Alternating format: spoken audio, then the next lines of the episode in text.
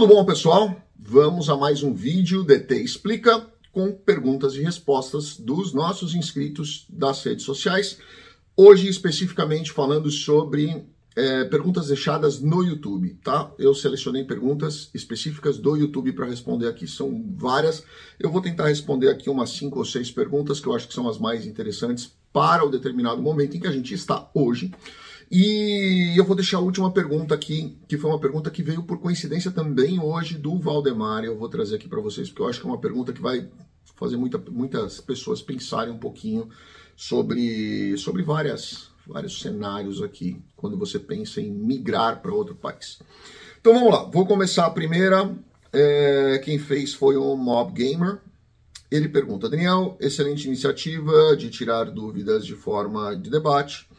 Uma dúvida que eu deixo aqui para você. O que você acha sobre uma família em meio ao processo de EB2 NIW consular, Professional Plan, pesquisador, no decorrer do processo recebe uma aprovação em aplicação para um pós-doutorado na Texas University.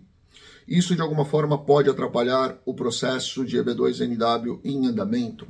Essa é uma excelente pergunta, tá? Porque assim, vamos, vamos dividir essa pergunta em alguns pontos. Primeiro, com relação ao Professional Plan, eu, eu digo para vocês aqui que hoje é uma, essa é uma posição minha, tá? Eu tenho optado muito pouco, muito pouco mesmo, por professional plans. Por uma série de questões, eu posso gravar até um vídeo específico falando para vocês por que que hoje eu não acho que o professional plan seja um bom, uma boa escolha processual, salvo raríssimas exceções, mas eu particularmente acho que hoje o professional plan não é a melhor escolha, obviamente ressalvadas as exceções.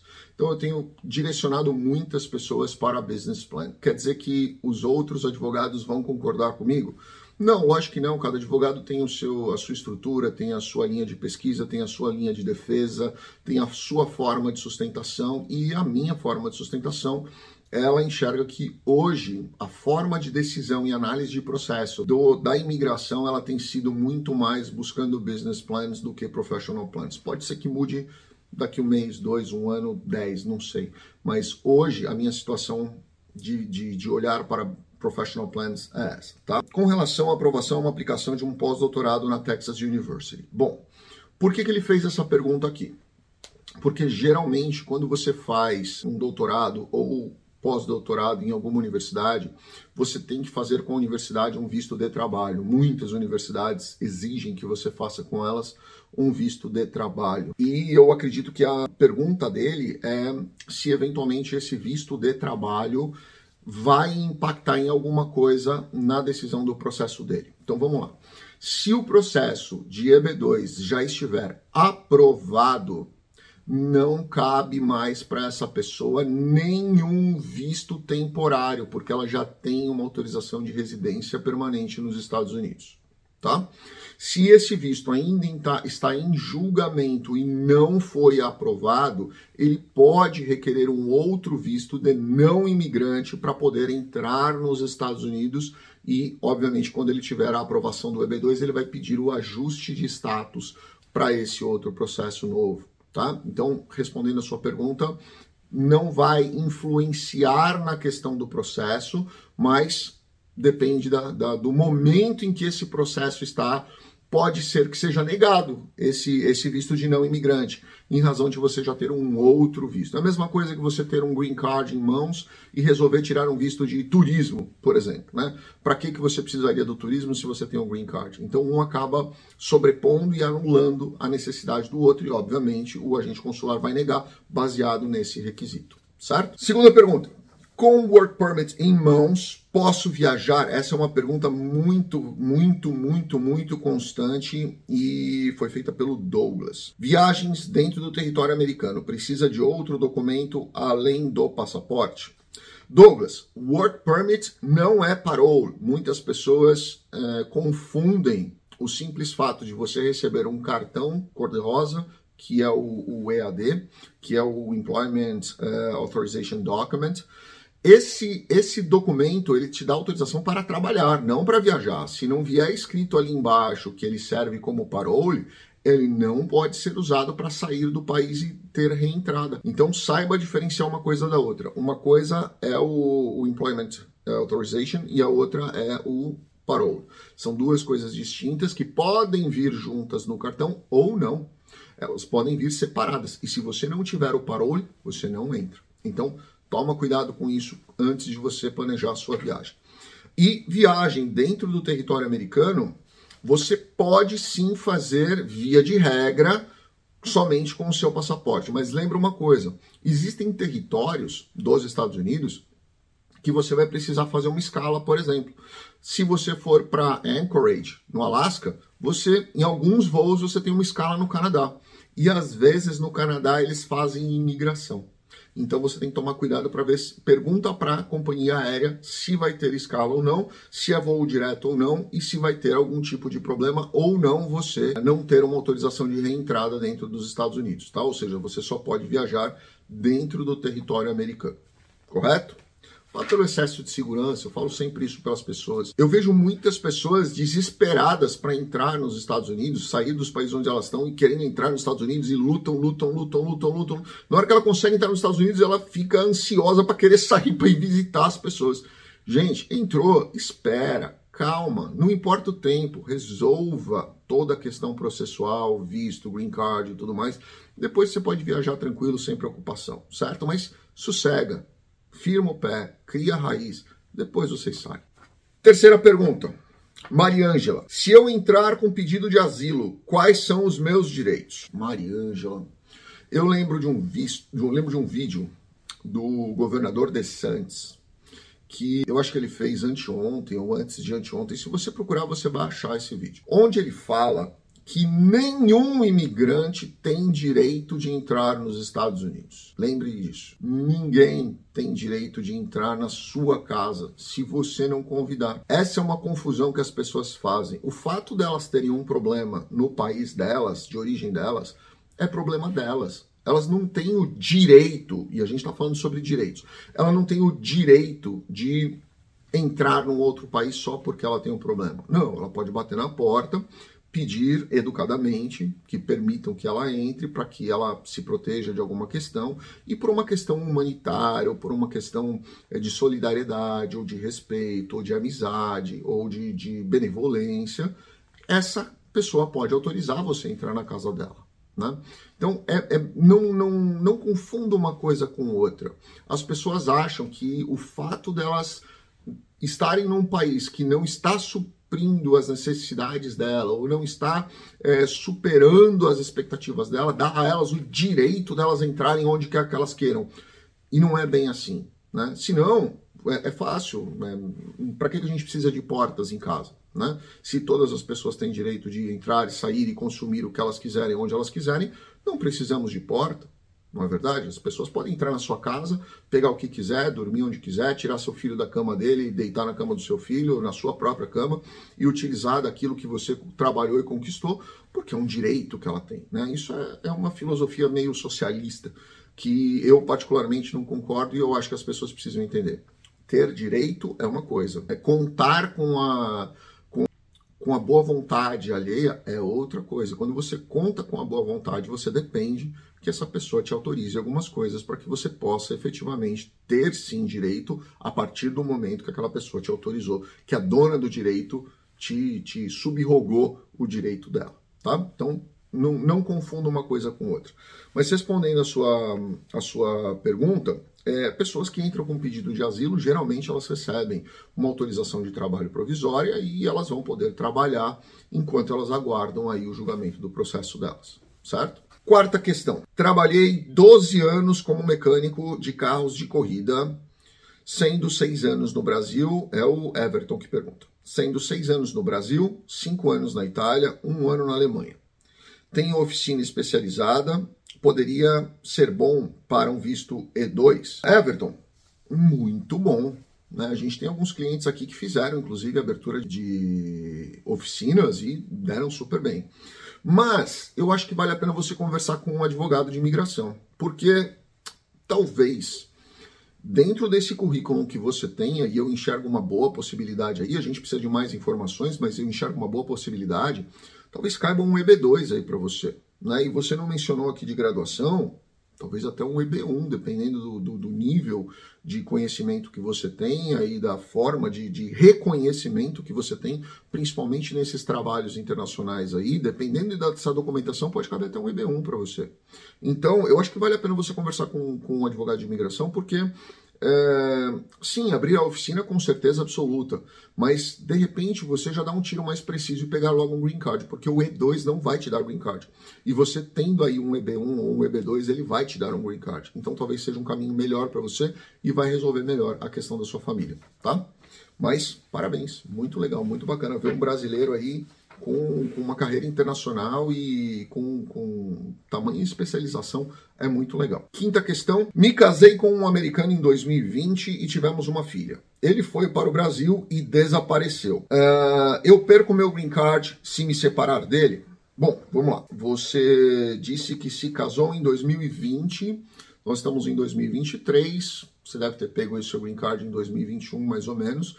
Quer dizer, nós temos aí dois anos no seu green card, tá? Esse número é importante a gente ter. O fato dele ter abandonado a sua família, pelo que eu entendi aqui, ele falou que ia comprar leite para as crianças e fugiu para o Brasil. Isso é mais comum do que, as, do que as pessoas imaginam, tá? Em 2021, período de pandemia ainda, nós tivemos muitos casos de ações de alimento que nós protocolamos no Brasil e divórcios, que também nós fizemos homologações no Brasil, onde as pessoas pediram aqui nos Estados Unidos, mandaram para a gente as sentenças daqui e nós fomos homologar isso no Brasil. É mais comum do que as pessoas imaginam isso acontecer, infelizmente, né? Porque assim, quando você tem é, filhos, quando você envolve só os adultos, é uma situação. Mas quando você envolve filhos e, e você simplesmente desaparece da vida dos filhos, eu particularmente acho que não, não é uma coisa muito legal.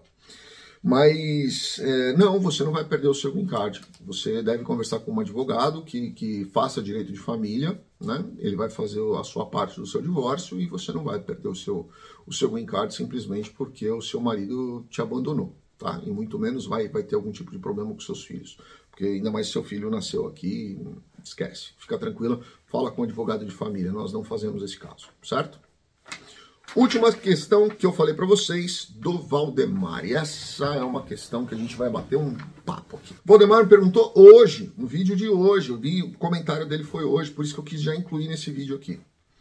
Daniel, honestamente, você se preocupa com a segurança do seu filho quando em lugares públicos ou escolas? Honestamente, Valdemar, você me fez pensar bastante. Eu vi a sua mensagem quando eu estava saindo de casa hoje. Geralmente, quando eu saio de casa de manhã, eu leio algumas, alguns posts para autorizar a publicar lá no, no YouTube. E eu, inclusive, falei para o Valdemar que eu responderia isso através de um vídeo. E eu vim para o escritório pensando bastante nisso. Honestamente, Valdemar, não. Não, talvez pela pela minha experiência de vida. Eu já contei aqui que eu passei por três sequestros na minha vida, dois relâmpagos e um sequestro mesmo de ir para cativeiro. Pouco antes de eu me mudar para os Estados Unidos, eu estava na, na, porta do meu prédio é, ali no, no, no Brooklyn. Eu morava ali na Rua Princesa Isabel e pouco antes de vir aqui para os Estados Unidos, é, tentaram me pegar bem na frente do meu prédio. É, graças a Deus eu estava num carro blindado eu simplesmente dei ré, fui embora e fui para um, uma delegacia de polícia que tem ali perto. Daquele momento em diante, eu simplesmente quis mudar dali. No dia seguinte, eu já não queria ir mais para aquele prédio. Eu pedi para um, algumas pessoas, contratei uma empresa, inclusive, para retirar tudo que era nosso ali, para a gente ir embora, porque eu não, eu não confiava mais em ficar ali. Uh, o Rafa era muito pequenininho e ele ia para a escola num, num Civic blindado que a gente tinha comprado e com o motorista e porque eu não confiava de, de ele ir para a escola que era super perto aí da onde a gente estava é, eu não confiava em ele ir para a escolinha ali de outra forma que não fosse dessa, dessa forma. Então ele entrava no carro dentro do nosso, do nosso prédio e saía do carro dentro da escola, dentro da área de desembarque da escola. Né? Então isso era uma preocupação muito grande. Aqui nos Estados Unidos você vai ver é, algumas notícias sobre esses malucos que entram em escolas e atiram, Deus nos livre guarde, é, do shopping, é, e áreas públicas e mercados. Mas assim, se você for olhar sempre isso, e se você perguntar para as pessoas que moram em, em alguns lugares longe dessas dessas questões de periferias ou né, desses lugares mais riscos, você vai ver que as pessoas são geralmente muito tranquilas, porque além de você escolher o bairro onde você mora, e é por isso que eu sou contra as pessoas que vêm aqui para os Estados Unidos falando, ah, eu quero uma casa num lugar baratinho, eu quero um lugar é, mais em conta, eu quero um custo de vida mais baratinho para eu economizar. Você vai economizar por um lado e vai gastar por outro. Né? Você, você vai economizar é, no aluguel, mas você vai ter um estresse absurdo, porque você vai ver vizinhos é, brigando, barraqueiros entrando em discussões e, e até mesmo em alguns lugares. Eu cheguei a morar é, dois anos, talvez três anos, num rental community em, em Aventura. E naquela época era muito legal você morar em rental communities, porque você não tinha nenhum tipo de, de preocupação, né? Queimava a lâmpada dentro de casa, você ligava lá e mandava trocar. E era super tranquilo isso, a manutenção era muito tranquila, o tapete furava, você ligava lá falava, furou o tapete, vem trocar, eles iam trocar o tapete para você. E era super confortável isso. Mas com o tempo, as pessoas que foram entrando nesses rental communities eram pessoas assim, muito, muito maloqueiras, né? Então você tinha as famílias boas que estavam ali, e tinha a, maloqueirada que estava chegando ali para fazer bagunça. Então ele alugava o apartamento é, de, sei lá, 1.500 dólares. Ele alugava para um casal, mas ele colocava ali dentro oito pessoas. E no underground. Né? Então isso era um grande problema que acabou tendo aí, enfim, uma série de situações que eu acabei saindo do rental community por causa disso. E a gente tem percebido que muitas pessoas têm buscado bairros mais baratos para entrar em rental communities em bairros mais baratos, que é óbvio que vai dar problema. Né? E quando você vai para bairros mais baratos, você vai ver também escolas é, com um público mais baixo. Quer dizer que essa escola é ruim? Não, de forma alguma. A escola pode ser A. Não estou falando de qualidade da escola, estou falando do nível das pessoas que estão ali na escola. E o nível dessas pessoas pode ser que traga ali dentro dessa balaio de alunos, né, desse, desse globo de alunos aí, dessa, desse conjunto de alunos, algum mais desequilibrado, né, que pode ser que você também tenha isso numa comunidade mais, mais elitizada ou melhorzinha, mas a chance de você ter isso em, em, em, bairros de periferia é muito maior, porque essas crianças, geralmente os pais trabalham de manhã, tarde à noite, é, essas crianças acabam ficando na rua e aquele negócio. Quando a família não cuida, a rua cuida.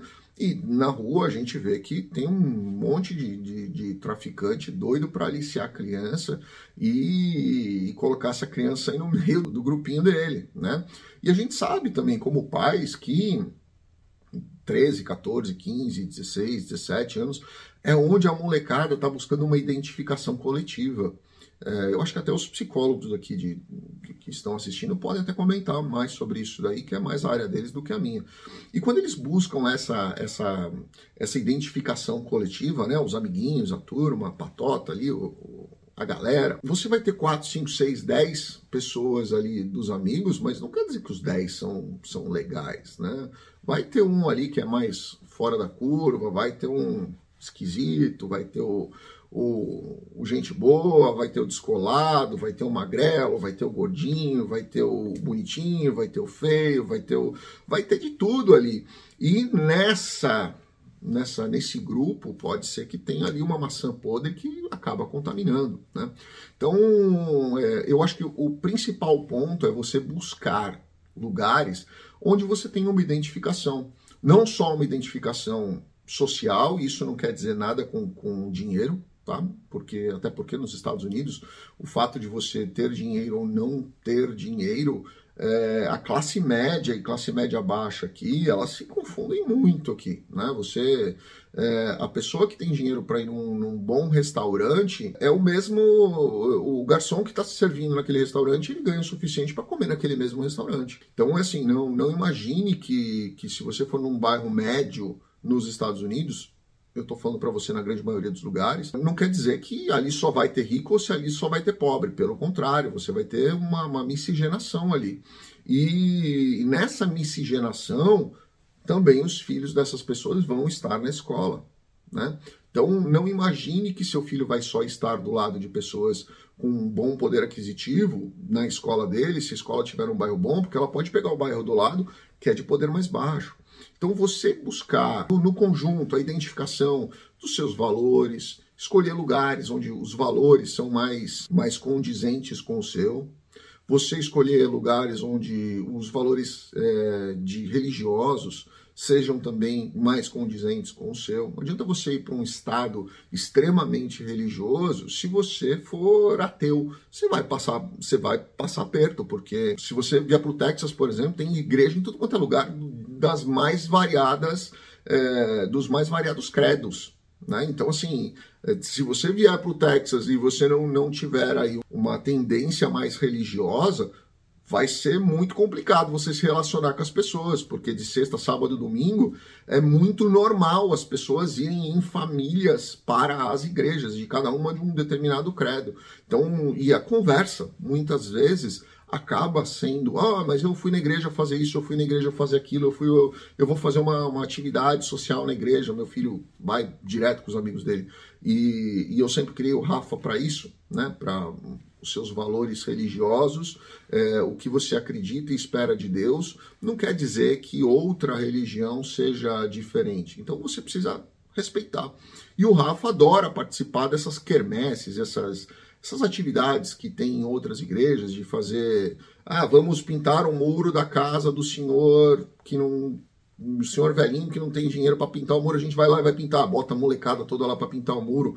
Então, assim, o Rafa adora participar dessas coisas, independentemente da igreja que está convidando ele. Né? Os amigos dele são de diversas religiões e ele vai sempre fazer isso aí com, com muita vontade, com muito carinho.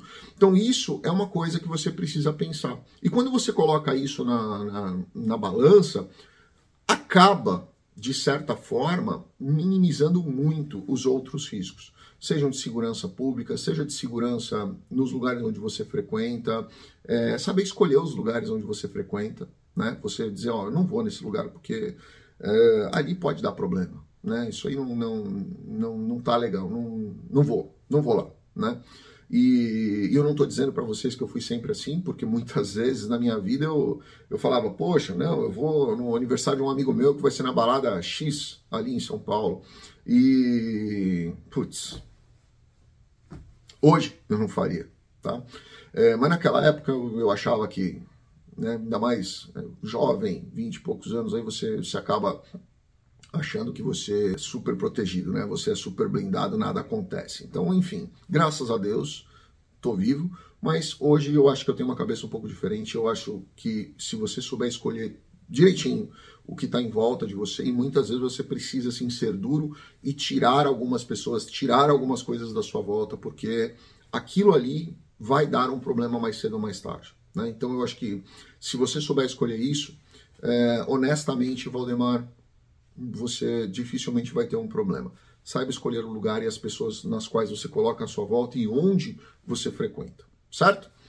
Deixa aqui embaixo sua pergunta, se você tiver alguma, a gente vai tentar resolver, responder para vocês nos próximos vídeos. Grande abraço a todos, fiquem com Deus.